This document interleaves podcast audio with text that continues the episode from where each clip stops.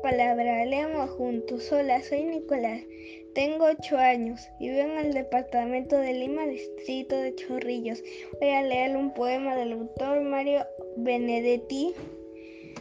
Un mm, corazón coraza. Gracias.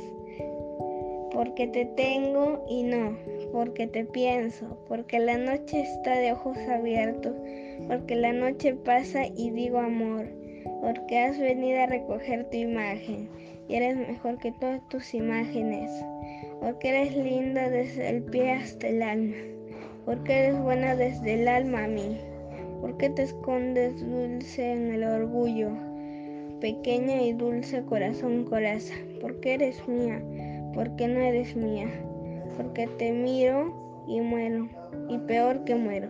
Si no te miro, amor, si no te miro porque tú siempre existes donde quiera, pero existes mejor donde te quiero, porque tu boca es sangre y tienes frío.